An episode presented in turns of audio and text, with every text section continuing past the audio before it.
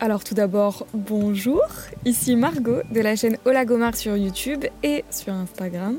Et pour ces derniers épisodes de The Anatomy of a Kiss, on se retrouve aujourd'hui avec un débat sur le thème du mariage, entouré de cinq personnes, dont l'un que vous connaissez déjà. Oui, oui, oui. Marius et Vidishka, avec leur petite fille Shadé qui n'a que quelques mois et dont vous entendrez sûrement les mignonneries en fond. Elle a voulu elle aussi participer, j'ai totalement accepté. Emeline et Ebe, jeunes couples qui ont une vision différente du mariage, ainsi que Laura, de couple homosexuel, et qui nous dévoilera également les coulisses d'une demande en mariage. J'espère que ce format vous plaira autant que les autres. Je remercie d'avance les participants et participantes pour ce moment et on se retrouve à la fin de l'épisode. C'est parti.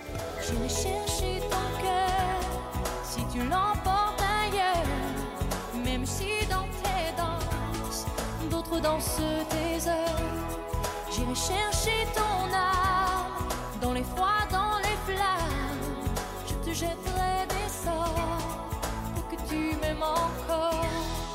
Alors bonjour, on se retrouve dans le dernier finalement épisode de podcast de The Anatomy of a Kiss. Je me retrouve aujourd'hui avec cinq personnes incroyables que je vais présenter. Tout d'abord Ebe, bonjour à toi. Bonjour Margot, comment vas-tu? Mais très bien, et toi?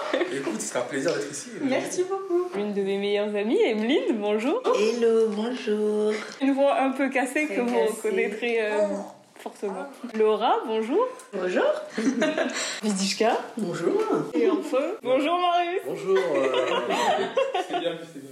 Je vais commencer par vous dire, c'est quoi l'amour pour vous? Ah. Qui veut commencer? Bon, bah, euh, Marius, tu veux commencer? D'accord. Qu'est-ce que c'est que l'amour?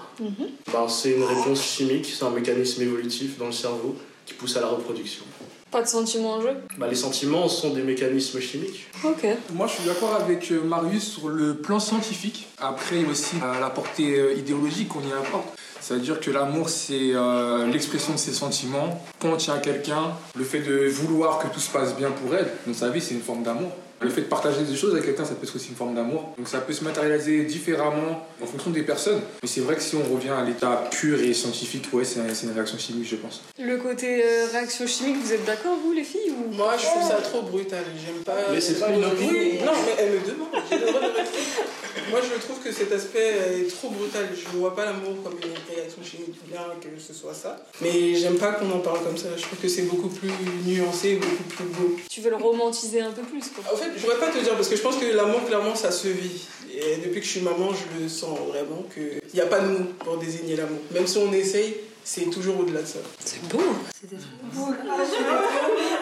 Je pense que c'est quelque chose de propre à chacun et que chacun aura sa définition euh, différente, mais ça reste quelque chose de personnel, avec un chemin euh, dans l'amour qui peut être euh, semé d'embûches, parce que quand on parle d'amour, c'est à la fois personnel, parce que c'est l'amour qu'on peut se porter à soi, à son corps, à son cœur, mais c'est aussi l'amour qu'on porte aux autres qui là aussi peut être euh, semé d'embûches parce que l'amour euh, c'est toujours aussi en rapport avec quelqu'un d'autre. Et donc du coup il faut prendre les nuances de l'autre en compte. Et donc du coup c'est difficile et c'est pas linéaire. Excuse-moi, je, je vais répondre. Est-ce que c'est forcément le cas? Est-ce que c'est forcément obligé de prendre en compte ce que la personne en face ressent? Parce que tu peux témoigner de l'amour à quelqu'un sans forcément que ça soit réciproque, ça reste de l'amour. On est d'accord? Donc, euh, est-ce que vraiment l'amour c'est bien d'être réciproque? Je suis pas sûr. non c'est pas obligé d'être euh, réciproque euh, mais je pense que dans la société dans laquelle on est on apporte toujours de l'importance à ce que l'autre pense ce que l'autre ressent. Aujourd'hui, on dit toujours de, de s'aimer soi-même, euh, d'aimer son corps, et donc euh, de dépendre de la vie des autres peut mettre ça en, en difficulté. Emeline, toi, comme dernier avis, tu dirais quoi? J'ai pas de définition vraiment de l'amour vu que je pense aussi que c'est vraiment propre à chacun. Je vois pas ça non plus comme un truc très scientifique non plus, voire pas du tout. Pour moi, c'est juste euh, un truc qui se ressent en fait, pas forcément calculé, c'est juste un truc qui se vit. Comme le disait Vidish. C'est ça, exactement, je suis très d'accord. J'aime beaucoup. On s'est tous accordés sur le fait que l'amour, au final, ça se vit, c'est personnel. Je trouve que c'est intéressant le paradigme entre la vision scientifique de la chose et la vision non, c'est quelque chose qui se vit. Et en plus, je pense qu'on peut souligner que c'est souvent les hommes qui pensent C'est ce ça. que je pensais Que aussi. c'est très mécanique chez vous et nous, c'est beaucoup plus romancé, comme il aime dire. tu vois. Mais est-ce que vous pensez qu'on a des prédispositions prédisposition à ça? C'est lié justement à- au sexe de la personne ou est-ce que c'est lié à l'éducation? Est-ce que les hommes et les femmes sont éduqués à penser différemment? C'est ce qu'on disait la dernière fois. Moi, je pense que, je sais pas pour vous, hein, mais moi, j'ai senti qu'on m'a élevé pour me marier, pour aimer, pour satisfaire un homme. Alors que les hommes, j'ai pas l'impression que ce soit forcément ça. Vous, quand vous étiez petite, je pense qu'on vous donnait des Barbies et des aspirateurs. On te prépare au mariage. Alors que l'homme, euh, pas du tout. Il joue aux voitures. Je pense que c'est genré et c'est lié à, à l'éducation. Mais l'éducation est totalement genrée euh, aujourd'hui. Le langage qu'on utilise pour un petit garçon et le langage qu'on utilise pour une petite fille, comme tu disais, dans les jouets, etc., ça nous prédispose aussi à la façon dont on pense et on, on vit euh, la vie plus tard. C'est aujourd'hui très difficile de se déconstruire face à ça. Bah justement, plus que de se déconstruire, j'ai l'impression justement dans les nouvelles générations, on essaie de créer un truc, on essaie de justement mettre des jouets, euh, on va dire roses pour les garçons, on essaie de, de déconstruire un peu tout ça. Depuis deux ans, fréquenter les magasins de jouets pour ma nièce. Dans la plupart des jouets, à part pour les tout petits, où là on est plus sur une thématique de couleurs, questions sensorielles, etc., pour pouvoir les développer, pour pouvoir attirer leur curiosité. Je trouve qu'après, quand on arrive vers l'âge de un an et demi, deux ans, encore, on a toujours cette thématique de couleur, cette thématique euh, qui est assez euh, ancrée dans euh, les jouets d'un petit garçon ou les jouets d'une petite fille. Même si je, trouve qu'il y a un, effort qui est fait ces dix dernières années où on voit quand même des garçons avec l'aspirateur, etc. Il y a quand même une obligation aujourd'hui dans ces industries-là de faire cet effort, mais je pense qu'on n'y est pas encore totalement. On va commencer avec un petit côté scientifique dont vous parlez. Selon l'INSEE, à savoir l'Institut national de la statistique et des études économiques, oui messieurs dames, il y a 7000 mariages de plus qui ont été célébrés en 2018 par rapport à 2017. On a pu observer ce schéma-là jusqu'en 2022. Sur les 235 000 unions, il y a 6 000 couples homosexuels. Euh, cette même étude a montré que les âges moyens sont environ à 36 ans pour les femmes et 38 ans pour les hommes. Pour les mariages homosexuels, c'est 38 ans pour les femmes et 44 ans pour les hommes. Dans votre imaginaire, si vous vous mariez, est-ce que c'est un âge qui vous semble envisageable? 38 ans, 44 ans, 36 ans? Non. Trop vieux. C'est direct. C'est beaucoup trop vieux. C'est- Pour moi, c'est trop vieux. L'image, en tout cas, euh, que moi je me fais de ce moment-là, je m'imagine un peu plus jeune. Et je trouve que là, c'est des âges qui sont un peu avancés. Tu penses que c'est trop tard, on va dire? C'est jamais trop tard.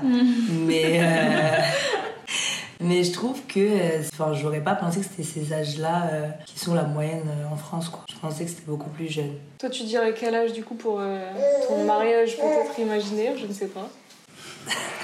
L'année Non, prochaine. mais en fait, non, en tout cas, euh, pour moi, c'est euh, la trentaine, euh, même trentaine, avant. Oui, Début voilà, trentaine, début ouais. trentaine, voilà, plutôt début trentaine. Moi, ces chiffres euh, du coup de l'étude, on les réalise. On arrive dans une société où il faut avoir une carrière, il faut avoir euh, des choses pour pouvoir euh, se voir en couple et fonder une famille. Ce qui se passe, c'est que, par exemple, nous, on avait les générations de nos parents qui ont vécu certaines choses. On a, on a pu apprendre de ça aussi, donc on a vu les erreurs qu'ils ont faites. Peut-être d'avoir de, de- d'avoir des enfants un peu trop tôt, on se dit que nous, il faudrait qu'on ait une situation d'abord, ensuite ramener les enfants de cette situation, plutôt que de construire la situation avec les enfants à côté. C'est une manière très occidentale au final, parce que c'est chiffres en France. Exactement, dom tom y compris. D'accord, parce que c'est intéressant de faire une différenciation entre la métropole et les dom. Parce que je pense qu'il apporte aussi une différence de mentalité entre les deux. Je pense que dans certains autres pays, bah, c'est pas pareil. Euh, aussi, les femmes, il n'y a, pas si longtemps que ça, faisaient moins de longues études. Le mariage n'est plus devenu l'obligation qu'il avait avant. Aujourd'hui, euh, se marier ou ne pas se marier, enfin, se pose même pas la question pour fonder une famille, vivre en couple, tout ce que l'humain souhaite faire dans sa vie. Du coup, tu comprends pourquoi c'est aussi tard euh, au niveau des chiffres le mariage? Pour moi, ça me semble assez euh, cohérent. Et toi, à titre personnel, tu te verrais te marier plus dans la fin trentaine, quarantaine? Si on souhaite se marier, ça peut arriver à 20 ans, comme ça peut arriver à 40, 50 ou 70 ans. Pour moi, il n'y a pas d'âge euh, précis. Ok. Est-ce que vous êtes d'accord, vous deux les amoureux? Je suis en train de me battre. Si euh, t'es avec ton copain qui t'a trompé trois fois euh, et que t'es à l'aube de tes 31 ans, faut vite vite te marier, c'est lui dommage. Bah c'est extrêmement personnel. Quand t'as la bonne personne, n'importe quel moment est le bon moment. Mhm. Chacun fait ce qu'il veut. Parce qu'en Inde, c'est plutôt 8 ans la moyenne. Oui. Ouais, du coup, 30 ans, c'est trop tard pour eux. Je pense que l'important c'est que ce soit consenti et, et mesuré comme choix. Moi, je pense que justement, le fait que, bah, en France, le mariage arrangé, a... enfin, il y en a, hein. ça existe, ça existe toujours. Surtout les maghrébins. Ça peut être les maghrébins, ça peut être aussi certaines familles africaines aussi. Je pense que ça se fait de moins en moins et je pense que le mode de vie est de plus en plus décomplexé. Donc, ça veut dire que, comme le disait euh, Laura, euh, les gens vont faire ce qu'ils ont à faire sans être mariés. Donc vous êtes tous émancipés de l'éducation de vos parents. euh, Vous avez construit euh, vos propres opinions, vous avez fait vos propres choix. Toutes les questions comme il faut faire ça ou il faut pas faire ça, elles sont caduques à notre ère. Sinon, euh, les LGBT n'existeraient pas. Tout ce qui est déconstruction, ça serait pas arrivé. Ces initiatives, et c'est la base d'insatisfaction de la nouvelle génération. Donc l'INSEE ne peut plus, euh, ne peut plus que mesurer euh, ce changement de direction.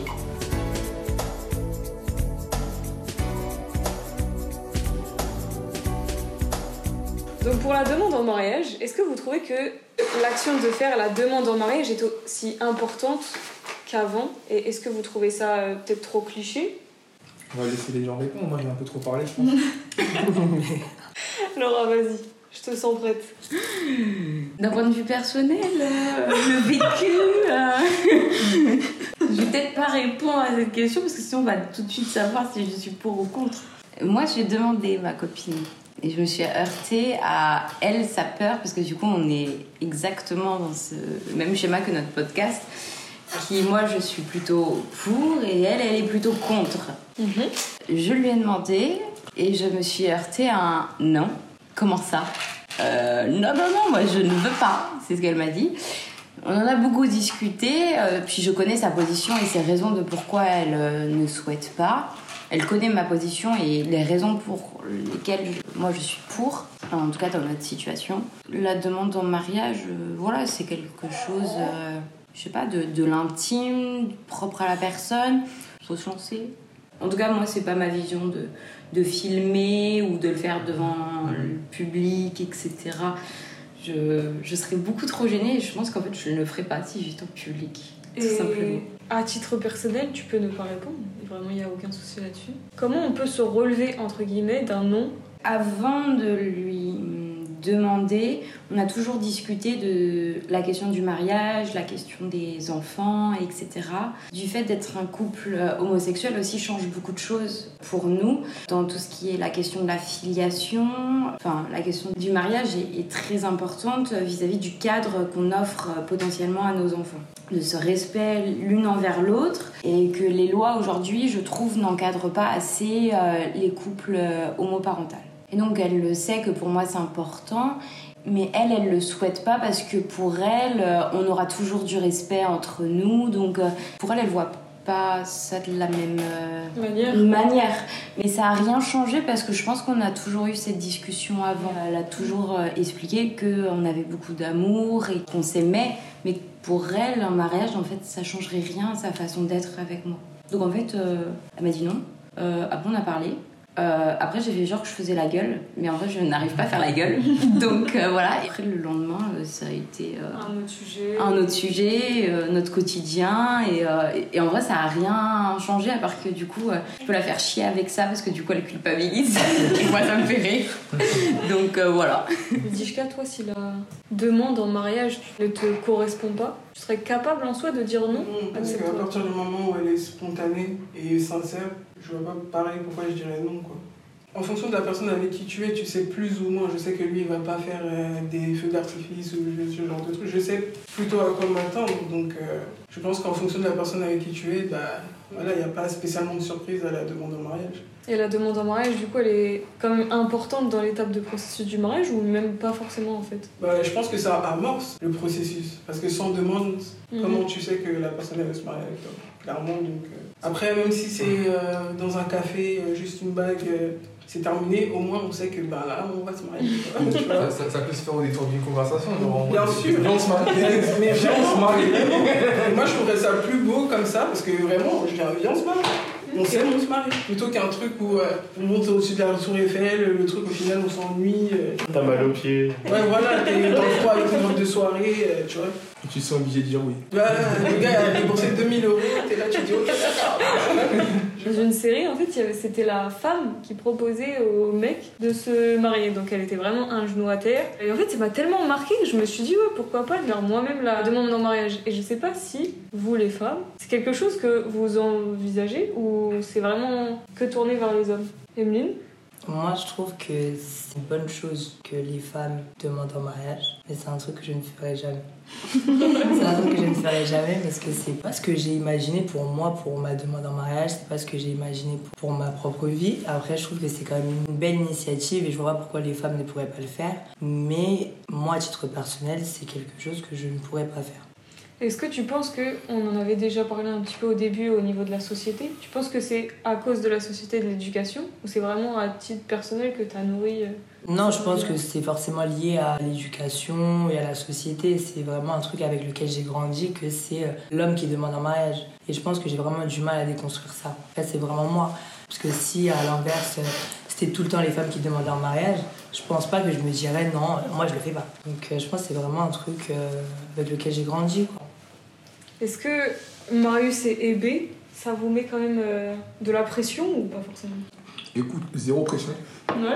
Honnêtement, comme euh, Laura a mis le doigt dessus, le plus important c'est la communication. C'est-à-dire que tu ne demandes pas en mariage n'importe qui à n'importe quel moment. Normalement, quand tu demandes quelqu'un en mariage, tu sais pas forcément à 100% comment ça va finir, mais il faut à 80, 90%, tu dois être sûr de toi. Tu vois. Sinon, c'est un peu hasardeux. Donc, euh, moi, je ressens pas de pression dans le sens où, bah, comme euh, je disais, bah, au final, j'en ai parlé, on en a parlé. Euh, après, c'est vrai que quand on rentre dans une relation sérieuse, on est obligé d'évoquer le mariage au bout d'un moment. Enfin, je, je pense. Souvent, il y a une des deux personnes, ou voire les deux, qui sont intéressées par le mariage. Après, si on regarde ce que je parlais tout à l'heure, c'est-à-dire euh, le fait que la femme puisse aussi demander en mariage, ça peut être intéressant. Parce que je me dis, si on est dans une société où on veut parler de plus en plus d'égalité, etc., etc., la femme, elle se positionne, je suis là, je suis disponible, et c'est l'homme qui doit faire les démarches. C'est-à-dire que je connais des femmes qui peuvent être là, elles ont un homme en ligne de mire, et elles n'osent pas. Et si le, le, le gars te regarde pas, bah, tu laisses passer euh, peut-être l'homme de ta vie.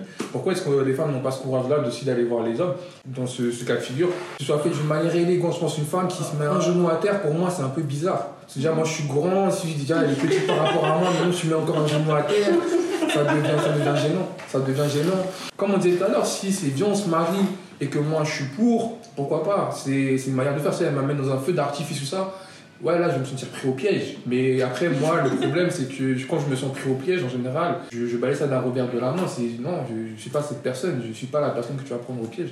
Donc, euh, non, zéro pression, honnêtement. Enfin, si c'est un feu d'artifice, tu prendrais ça comme si elle n'avait pas pris en compte euh, ton goût ou- Je vais me dire qu'elle m'a pas compris parce qu'on aurait dû communiquer sur ça d'abord. Donc le fait qu'elle me fasse la demande devant un feu d'artifice, je vais me dire mais qu'est-ce que tu n'as pas compris? Tu vois, genre euh, pourquoi? Au bout d'un moment, il faut qu'on aille à la maison se reposer, se recommencer à parler de ce qui vient de se passer et de ce qui va se passer à l'avenir parce que ça peut être très grave là. Ça- là- là- Il y a des problèmes de communication. Il y a des problèmes de communication. mais Il y a un truc qui passe pas. Il y a un truc qui passe pas. Euh, je ne peux qu'appuyer son point de vue sur l'initiative des femmes à se positionner euh, au centre de la scène pour une fois. Et euh, Puis dis, je te regarde grave mal. Elle sait à tout ce que je pense, on a parlé de ça bien avant que, que ce débat commence. Mais en fait, c'est le délire même de proposition, je trouve ça mystérieux. La probabilité d'échec et la mission de tu dois me surprendre, mais selon mes termes, sinon euh, échec de la mission. Enfin, c'est un rituel un peu bizarre. Ça ancré une tradition qui a disparu, dont on s'est émancipé. Et aujourd'hui, j'ai plus l'impression que c'est pour le fun et pour TikTok. Et euh, je suis plutôt dans le délire euh, bah, compréhension mutuelle et on se marie si tu veux. Enfin, en dehors des grands spectacles. Un peu comme disait. Elle m'a pas influencé, c'est quelque chose que je pensais déjà. Mais... C'est ce qu'on dit. Au final, c'est un accord entre deux personnes. Les plus grands accords, même dans les entreprises, entre les grands patrons, ça se fait pas au moment T. Ils se sont mis d'accord, ils se sont vus plusieurs fois, ils ont fait des réunions, ils ont parlé, ils sont partis faire des golfs, des billards, et le moment où on se serre la main, c'est dit, en fait, on sait déjà que ça va arriver. Bah, c'est la même chose. C'est-à-dire qu'au moment où tu fais la demande, tu es censé savoir que c'est où. Enfin, t'es- t'es- plus ou moins. Le fait de, parler, de comparer ça à une entreprise, avoir le fait d'avoir plein de meetings et tout, ça enlève aussi ce côté euh, spontané à la demande, comme on en parle depuis tout à l'heure, euh, que ce soit euh, autour d'une conversation, etc. Dans une demande en mariage, c'est beau aussi d'avoir ce côté qui soit spontané, du moment que c'est fait avec bienveillance, amour et sincérité, c'est le plus important. Alors, moi, je pense que là, on mélange deux concepts c'est la, la notion de spontanéité et la notion de surprise. Tu peux être spontané, c'est-à-dire que, justement, comme on disait, au restaurant, viens, on se marie, c'est spontané. Même si vous en avez déjà parlé en amont, ça reste spontané. Oui. Mais après, si forcément, là, tu fais un grand feu d'artifice, là, c'est c'est plus l'effet de surprise qui est mis en avant. Donc, c'est deux notions, il y a une petite différence, je pense, qui est à noter quand même dans, dans cette conversation-là. Après, peut-être que je fais partie de la team où il y a un peu de. De magie, on va dire. Ouais, de- parce que je me dis, euh, une demande en mariage, on ferait pas. euh, J'en ai fait une, c'était la, la dernière fois. Et pourquoi Surtout, pourquoi ce serait le privilège d'une seule personne? Je veux dire, pourquoi c'est le privilège de. Parce qu'au final, c'est une personne qui fait la demande, il y a une personne qui reçoit la demande. C'est-à-dire que dans un couple, toute ta vie, tu vas te marier à quelqu'un, il y a une personne dans le couple qui a un truc que l'autre n'a pas. C'est-à-dire que, ouais, moi, on m'a fait une demande, et l'autre, il est là, bah écoute, moi, je suis, je suis pas en couple, personne m'a fait une demande. Ah, tu penses que. Enfin, toi, tu le ressentirais comme ça tu Bah, je le ressens pas comme ça personnellement, mais je me dis, il y a des gens qui peuvent le ressentir comme ça. Ça se partage, tu vois, c'est pas un truc que je te demande, tu me dis oui. C'est on prend la décision ensemble. Alors que le fait de faire une demande, pour moi, c'est trop, il y a trop un niveau de hiérarchie euh, imposé, c'est bizarre. Tu parlais de privilège ou de déséquilibre? Ça peut être un peu des deux, hein, comme on disait tout à l'heure. Le privilège de la femme dans des relations, c'est-à-dire que depuis, euh, tout à l'heure, j'expliquais, euh, la femme, elle se présente comme je suis là. Je suis disponible et à Exactement. Après, on peut prendre le cas de, de Laura et des couples homosexuels, là, c'est un peu différent. Euh, Bah, on est deux, donc euh, il y a deux femmes, euh, la question a du mal à se poser. C'est non, c'est intéressant, c'est-à-dire c'est une question de sexe, c'est-à-dire que la femme elle a l'habitude, comme on dit, d'être éduquée pour être mariée, mais euh, dans un couple homosexuel c'est un peu différent, je ne connais pas trop, euh, donc euh, je Faut pourrais pas hein. m'avancer. je pourrais pas m'avancer sur ce, sur ce sujet-là, mais je pense qu'il y a des concepts qui, qui doivent euh, être intéressants à étudier. Je pense que dans les couples homo, il y a aussi pas mal de choses qui sont plus déconstruites et qu'on est obligé de déconstruire. Que ce soit pour une demande en mariage, un mariage, etc. C'est une question de toujours réinventer euh, le quotidien euh, dans lequel tu es parce que j'ai eu une éducation très traditionnelle, très hétéronormée, très religieuse aussi. Donc le cercle dans lequel j'ai construit et qu'on m'a éduqué, bah, il était d'une certaine façon et dans mon quotidien, du coup, certaines choses s'appliquent et d'autres pas du tout. Comme une demande en, en mariage, euh, moi, on m'a dit, euh, voilà, il fallait que je me marie avec un homme, donc c'est lui qui allait me demander en mariage. Bah, c'est impossible. Et là, du coup, ce qu'on m'a dit, bah, c'est pas vrai. Donc je suis obligée de le réinventer à, à ma manière. Je trouve que c'est aussi une expérience euh, assez intéressante pour se reconcentrer sur exactement euh, ce que moi je ressens et ce que je souhaite parce que j'avais pas des couples homo qui euh, ont fait une demande en mariage. J'ai pas cet exemple.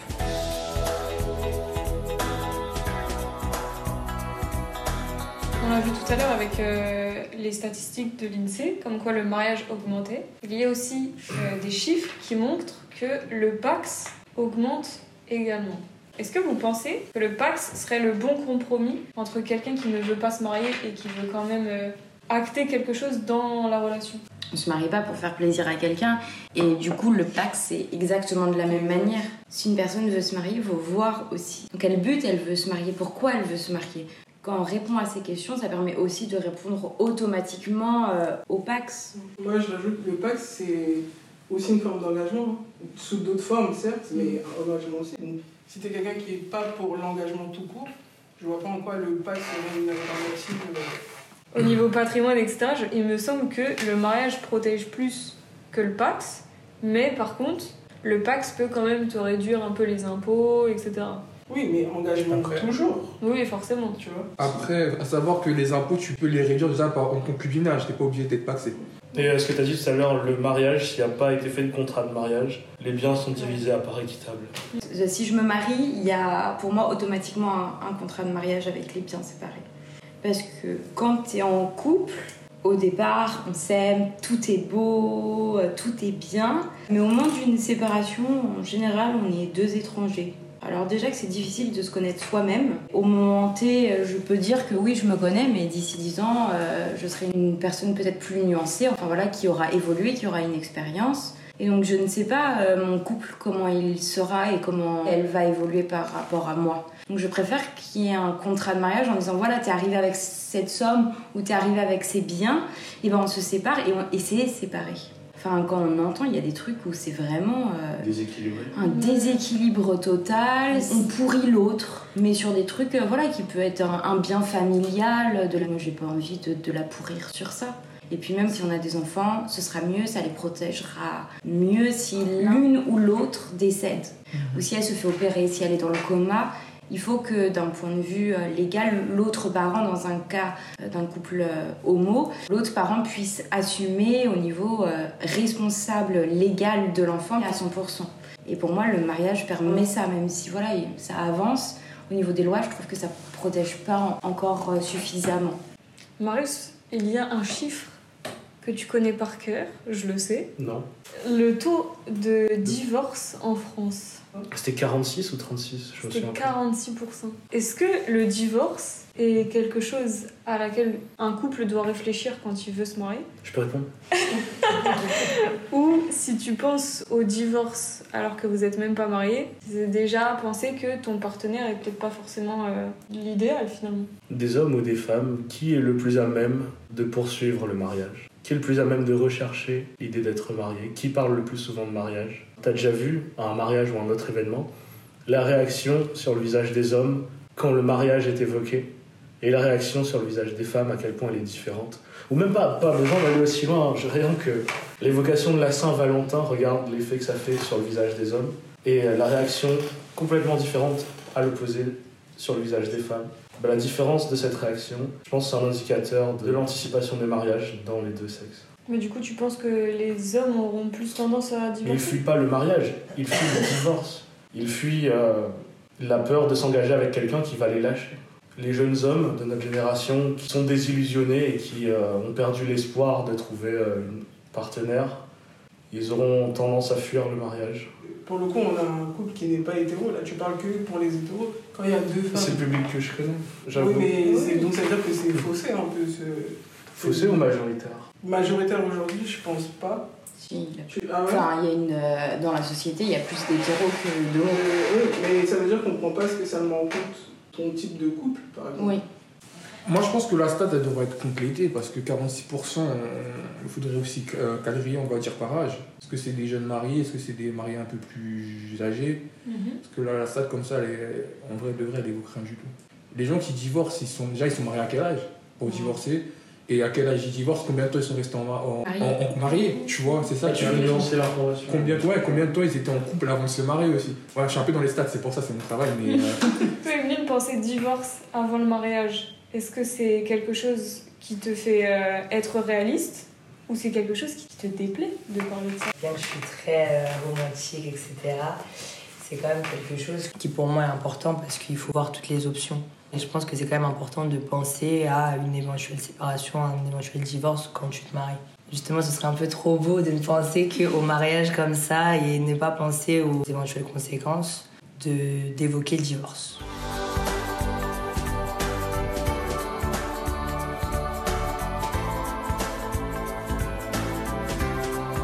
Il y a une personne dans mon entourage qui a une vision un peu du mariage assez euh, exceptionnelle, je dirais, dont je voulais euh, parler aujourd'hui avec vous pour connaître votre avis. Le mieux pour elle, ce qu'elle envisagerait, ce serait se marier plus vers la soixantaine. Comme ça, ce serait une célébration des années passées avec son partenaire. Est-ce que c'est quelque chose qui vous plairait finalement? J'ai connu quelqu'un qui a fait ça, il était très euh, euh, heureux. Avant de faire ça, avec la femme avec qui il s'est marié, il a fait le tour du monde. Il a investi plus dans des expériences que dans des biens. Il s'aimait déjà assez pour euh, pouvoir choisir de ne pas se marier. C'était juste la cerise sur le gâteau. Que- Mais en même temps, ça peut être aussi euh, célébré après toutes ces années passées euh, mariées. Tu peux avoir des marques d'amour ou des marques d'amour un peu plus euh, grandioses, on va dire, euh, comme euh, célébrer de nouveau euh, cette union entre deux personnes. Ouais, c'est quelque chose de beau, je trouve. Le mariage, selon vous, est-ce que c'est une perte d'argent? Est-ce que c'est euh, quelque chose dont vous aimeriez investir et vraiment euh, faire une grande fête ou peut-être plutôt comité? On, parle, on parle de l'événement du mariage. Exactement, oui. Ça, ça dépend comment il est fait, parce qu'un mariage, ça peut être un mariage dans un jardin, une table, et trois coca, et voilà. Et après, ça peut être dans un château. Je dois, je dois préciser que la personne, excuse-moi de t'interrompre, euh, c'est un politicien. Il était pété de thunes. hein. C'est pas tout le monde qui peut- Ouais. C'est pas les deux emplois de McDo SMIC euh, qui peuvent. Ah euh, ouais. Non, c'est propre à chacun. mais pour le mariage. Et surtout la manière dont il est fait. Comme il disait tout à l'heure, c'est clairement une histoire de communication. Tu peux pas imposer à ton mari un mariage grandiose alors que tu sais que c'est quelqu'un de très simple et vice-versa. Tu vois, toi, tu es très simple et ta femme, elle veut quelque chose de, de magique. S'il n'y a pas eu communication avant, bah forcément, il y aura quoi, quoi. Je viens d'apporter un point de vue qui, qui est très intéressant, qu'on n'a pas forcément euh, abordé. C'est la question de- des moyens des personnes qui se marient. Euh, dans une relation, j'ai l'impression, s'il y en a un qui gagne beaucoup plus que l'autre, la relation par rapport au mariage, elle n'est pas pareille. Celui qui fait plus d'argent, en général, il a plus de choix. Comment ça doit se passer, quand ça doit se passer. Après, l'autre a toujours le choix de ne pas accepter ou d'accepter. Mais en général, la personne qui a plus d'argent, plus de statut social aussi, elle va être plus chill, je vais dire. Donc, on va prendre l'exemple des couples hétéros. En tant qu'homme, tu peux avoir euh, 50 ans, si t'es pété de thunes et pas trop moche, tu peux te marier avec qui tu veux quand tu veux. Si t'es pété de thunes et que t'es moche, tu te maries où tu veux quand tu veux. Aussi, ouais, mais il n'y a pas cette notion, par exemple, chez la femme. Le mariage, ça, ça, joue sur d'autres choses. Moi, je suis pas spécialement d'accord parce que, euh, comme je le disais, si, imaginons, c'est un couple qui n'a pas forcément les moyens et qui veut un mariage euh, extraordinaire. Tu vois, il y a des gens qui prennent des crédits, il y a des manières de faire. En fonction de ce que tu veux, tu vas apporter les moyens de le faire. Mhm. Même si tu es pété de thunes, tu as 50 000 euros, mais si toi, le mariage est juste euh, trinqué autour d'une table, l'aspect pécunier, forcément ça joue parce que si toi tu as les moyens, tu peux te permettre. Mais je pense pas que ce soit à prendre spécialement en compte. Moi, je pense qu'au contraire, si. Ah ouais bah, déjà dans la Ah, cérémonie, comme on disait, dans l'événement, puisque comme tu dis, si tu commences, euh, tu commences un mariage avec un crédit en général, Pour euh, travailler sur le budget des gens en tant qu'assistante sociale, aujourd'hui, l'aspect financier, je pense, ne pose pas euh, tant de problèmes que ça avec la facilité qu'on a à accéder à un crédit. Et il y en a, c'est tellement un rêve qu'ils Ouais. se posent même pas la ouais. question et ils prennent Ouais, direct un c'est quoi les retombées C'est-à-dire qu'une fois que justement le, le rêve il commence à dissiper, qu'il faut rembourser justement le crédit. Là, on, parlait des- là, on parle de, de- de la cérémonie du mariage, mais après, on peut rentrer dans le mariage. Comment ça se passe au jour le jour? Et Par exemple, quand on parle des couples un peu plus moins aisés, il y a plus une pression à se marier vite, j'ai l'impression. Après, dans, te- dans ta réponse, j'avais senti, et je me trompe peut-être, mais que euh, celui qui apportait plus d'argent sur la table avait peut-être euh, plus de droits. euh, Quel intérêt elle a, à faire, elle a- elle a à faire ça ou elle a à faire ça pro rata? Il faut Bah, qu'il y ait un truc qu'on en Tout simplement parce que avant de faire euh, du coup cette question de mariage, tu as choisi d'être en couple avec la personne. Tu ne la choisis pas vis-à-vis de son normalement son côté bancaire. Non, non, mais, euh, Donc à partir de là, euh, pour moi, pour tous les couples que je j'accompagne sur la question budgétaire, que ce soit monsieur ou madame qui gagne plus, je fais au prorata de ce qu'ils gagnent. Ils ont choisi d'être en couple, ils ont choisi de fonder une famille, et je vois pas pourquoi euh, la personne qui gagne moins mettrait autant alors qu'au final, elle est aussi en 35 heures, elle va travailler, elle se lève le matin, elle fait tout autant d'efforts euh, pour ramener de l'argent que la personne qui gagne plus. bah, dans ce cas, la question c'est est-ce qu'on parle d'égal- d'égalité ou d'équité? Parce que dans un des deux cas, en fait, il y a des gens qui n'ont aucun intérêt à se mettre en couple. Par exemple, si je courtise quelqu'un qui j'ai plus de moyens qu'elle, j'ai aucun intérêt à me mettre en couple avec elle. Sur le plan financier, du moins. Je vais toujours apporter plus. Mais tu auras toujours la, la possibilité, si on calcule bien le prorata, tu pourras mettre euh, de côté aussi. Le, le prorata, pour moi, c'est pas négatif pour la personne qui gagne plus. c'est sur le, la question du principe. Est-ce que est-ce qu'on ne va pas avoir une relation justement mélange à chaque fois équitable et égalitaire, mais c'est c'est, euh, est-ce que ça doit être égalitaire ou équitable? Est-ce que chacun doit ramener la même chose ou est-ce que chacun doit ramener euh, un équivalent? Encore une fois, des couples hétéros, parce que je connais pas trop un couple homosexuel, mais les couples hétéros, j'ai l'impression qu'il y a de plus en plus cette recherche justement de- de- d'égalité. Chez- en tout cas, chez les hommes, comment je le ressens, c'est que, ok, moi j'apporte ça, qu'est-ce qu'elle fait en face? Est-ce que tu veux dire que euh, si l'homme gagne substantiellement plus que sa partenaire, il a l'impression de s'engager dans un contrat qui lui est défavorable C'est ça que tu veux dire? Ça peut se voir comme ça, mais ça peut aussi être vu comme euh, bah, je gagne plus, c'est normal que j'apporte plus. Sur le plan financier, qu'est-ce qu'elle fait à côté? Tu vois, ça mais là, c'est plus un contrôle. Qu'est-ce qu'elle fait à côté? Mais non, parce que c'est un, non, c'est un échange. C'est-à-dire que même si tu le dis pas explicitement, tu dois ressentir que la personne en face, elle t'apporte un truc en échange. Excuse-moi, si tu poses un truc sur la table et que tu vois que c'est toujours toi qui poses un truc, la personne en face, elle fait jamais rien, euh, si c'est- qu'est-ce que tu fais là? Si ce déséquilibre apparaît à la base de la relation, la relation ne peut pas se transformer en mariage. Je pense que si. Enfin, ouais, dans notre monde, pardon. si. Je pense que si. Je pense que si. Je je vois pas mal ça. de- parce que chacun a sa vision déjà de est-ce qu'on est obligé d'avoir de l'amour pour avoir un mariage?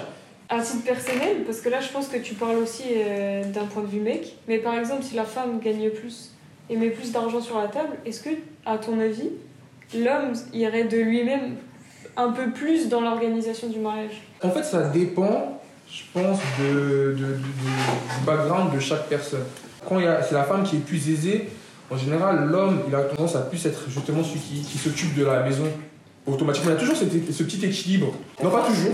Si les deux sont là, focus argent, les deux ils font trop des sommes, c'est comme si le foyer était un peu délaissé du coup. Après, il y a aussi cette question d'éducation par la société, c'est-à-dire qu'il y en a beaucoup qui ont du mal à accepter d'être rincés par leur femme. Moi, j'ai aucune honte avec ça.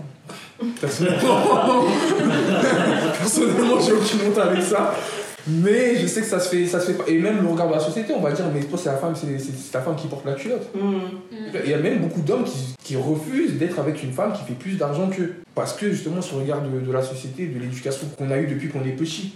Toi, Emeline, tu penses qu'il n'y a pas quelque chose à attendre de l'autre personne en amour, surtout sur le point de vue financier? Dans ma vision à moi, euh, non. Enfin, Dis-nous tout, on t'a pas trop, pas Là, trop entendu. parce que je vois pas. Enfin, là, lui, par exemple, il disait euh, quand une personne elle apporte plus, elle attend forcément quelque chose en retour, sinon il voit pas l'intérêt. Mais pour moi, euh, enfin, en tout cas, sur ce point de vue financier comme ça, je, je comprends pas trop le raisonnement.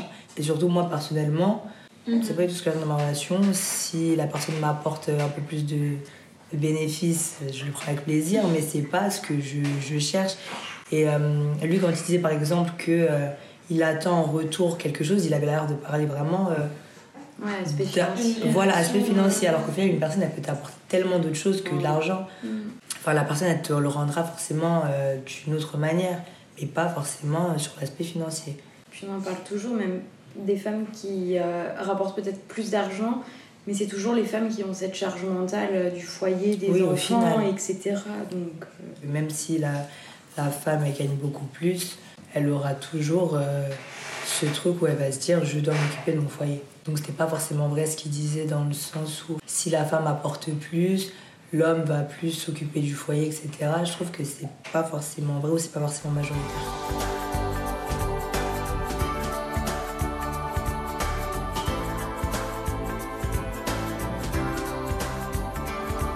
On l'a beaucoup vu il y a des années, mais c'était euh, la saga euh, Qu'est-ce qu'on a fait au bon Dieu?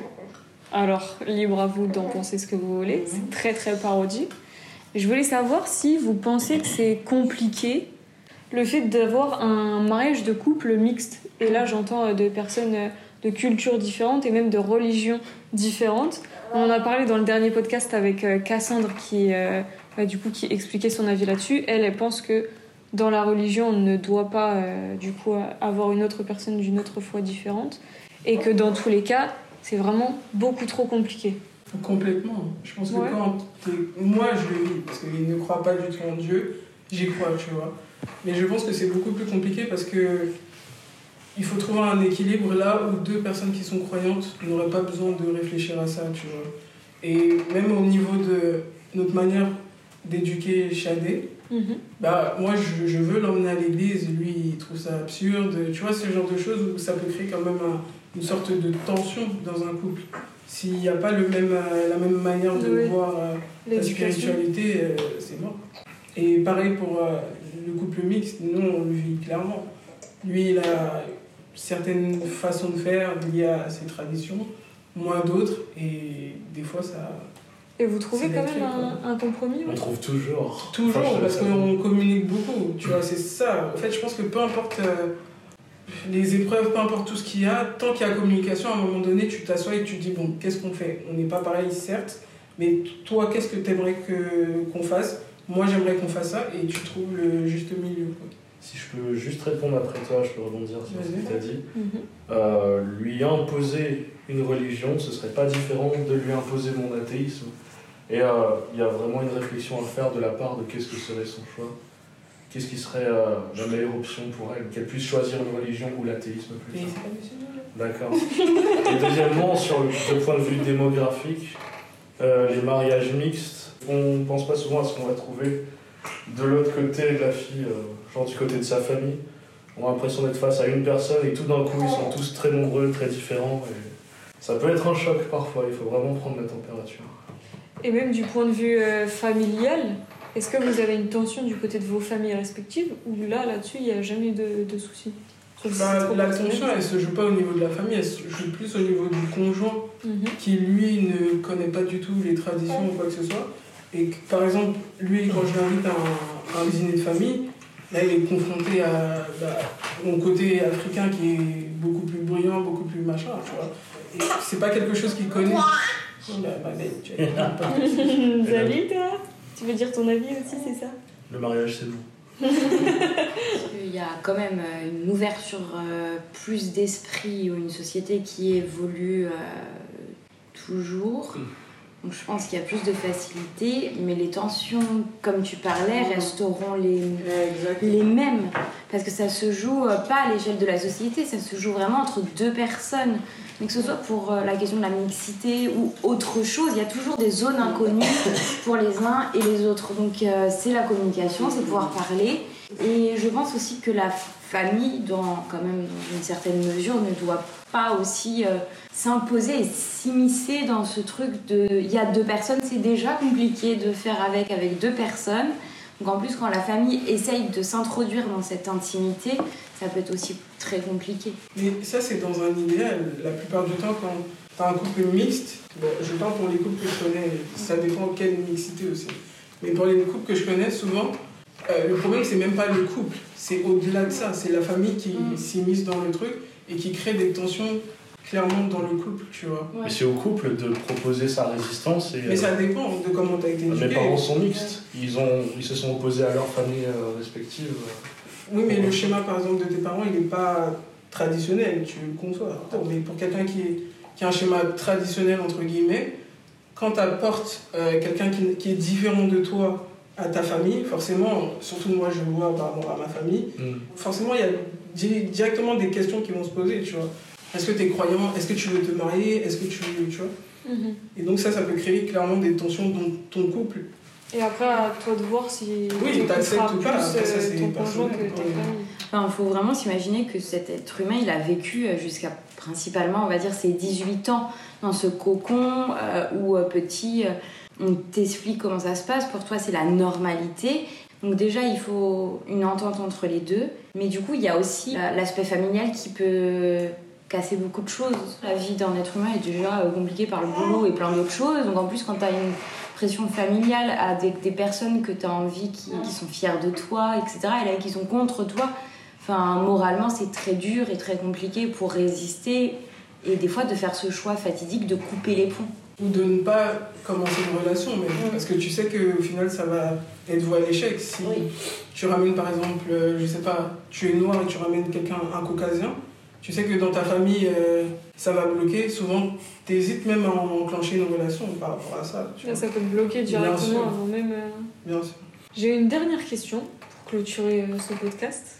Au final, le mariage, est-ce que c'est le cliché un peu trop cucu ou est-ce que ça a quand même gardé un certain symbole? Moi je pense que c'est devenu cucu vraiment. Parce que je pense qu'avant le mariage c'était beaucoup plus traditionnel parce qu'il n'y avait pas les réseaux sociaux on voyait pas le mariage de l'autre tu vois. Aujourd'hui qu'on voit euh, Jeannette qui s'est mariée avec son mec ils ont fait un mariage il y a des chorégraphies des machins comme ça le mariage n'a plus autant de, de sincérité tu vois tout le débat il parlait de ça de la sincérité la spontanéité et aujourd'hui je pense que le mariage c'est plus ça c'est je dois faire mieux que mon collègue j'ai dansé, donc l'autre doit danser. Tu vois, on te partage même des codes promo, euh, ce genre de choses. Avant, il n'y avait pas ça. Mhm. Il n'y avait absolument pas ça. C'est vrai que ça, on peut tomber dans ce cliché-là et du coup à vouloir le montrer dans les, sur les réseaux euh, et tout. Mais ça dépend aussi comment on l'imagine. Encore une fois, de manière spontanée, euh, sincère, avec euh, le budget raisonnable et pas dans le but de faire épater les gens avant que toi-même tu sois heureux de faire ça. Quoi. Je pense que ça reste sincère. J'aime pas les trucs. Toi, Emeline, t'en penses quoi? Euh, bah, Pour moi, personnellement, ça reste un, un symbole. J'ai même pas besoin qu'il soit euh, vraiment super grand, que tout le monde le voit, etc. C'est vraiment, pour moi, c'est vraiment un symbole euh, d'amour en fait. C'est juste ça. Et B, tu veux rebondir sur ce qu'a dit Amy Pour être honnête, si donne mon avis déjà pour commencer, pour moi ça reste euh, symbolique. Il y, a, il y a toute une culture autour de ça, euh, malgré tout. Je pense que ça fait du bien des gens. euh, à, un homme d'appeler euh, sa femme ma femme. Genre je suis avec ma femme ou avec une femme de dire je suis avec mon homme, je pense que- ou avec mon mari, tu vois, je pense que ça fait du bien quand même à, un- à un certain degré. Après, c'est vrai que l'événement du mariage, c'est de plus en plus cliché, comme euh, ça a été souligné. Après, on peut, on peut très bien aussi faire un mariage avec une table dans un jardin. Que ce soit cliché ou pas, ça dépend vraiment des, des personnes. Ça, ça veut dire que, ouais, moi, c'est vraiment le côté symbolique que je vais mettre en avant. Si je dois me marier. Et pour finir, Euh, je m'adresse au jeune homme de 30 ans et moins. Si ton parachute avait 46% de chance de pas s'ouvrir, est-ce que tu sauterais? Oui, mais à ça, B a quand même dit qu'il fallait. Qu'il fallait nuancer les statistiques, Exactement. mais la réflexion part de là. Maintenant, euh, je reviens à ma première réponse. Je pense que. Enfin, non, c'est pas ce que je pense. L'amour n'existe pas. Il a été inventé par des euh, romanciers, des écrivains de fiction, Walt Disney, des gens comme moi qui sont, qui sont amoureux de l'amour et qui versent de même dans les fictions qu'ils écrivent, qui deviennent des dessins animés, des films, des jeux vidéo que vous aimez aussi et que vous extrapolez avec ce sentiment. Je m'adresse toujours aux jeunes hommes de moins de 30 ans. Je pense qu'il faut vraiment dépasser ses instincts et comprendre pourquoi on les ressent pour pouvoir s'en émanciper. On s'est bien émancipé de l'éducation de la génération précédente qui nous disait de faire des choses qui n'étaient pas nécessairement bénéfiques pour nous. Alors euh, on peut s'émanciper de ça aussi. Il faut faire des choses intentionnellement et dans une intention de bénéfice. Enfin, je ne vois pas d'autres réponses plus pragmatiques. Donc concrètement, toi, t'es plus dans le. C'est un symbole, mais il faut le mettre de côté. Euh, je dirais contre, au cas où. Et si vraiment euh, quelqu'un entend ça et il arrive à comprendre ce qu'il fait, bah, il bravera mon, mon avertissement. Il se mariera parce qu'il aura su vraiment euh, ce qu'il voulait. pour. Donc voilà, merci beaucoup. Merci. Merci beaucoup. Et c'est comme ça que le débat sur le thème du mariage se finit. Alors évidemment, il pourrait y en avoir mille autres, vu le sentiment si universel et personnel qu'est l'amour. Ici, c'était avec Marius, Vidishka, Laura, Emeline et Ebe. Et j'espère que ça vous aura plu. Si vous avez des commentaires à faire, n'hésitez surtout pas. On se retrouve sur Instagram et YouTube sur le compte Dola Gomar. Et je vous dis à l'année prochaine pour une troisième saison pour découvrir The Anatomy of Love. Bisous tu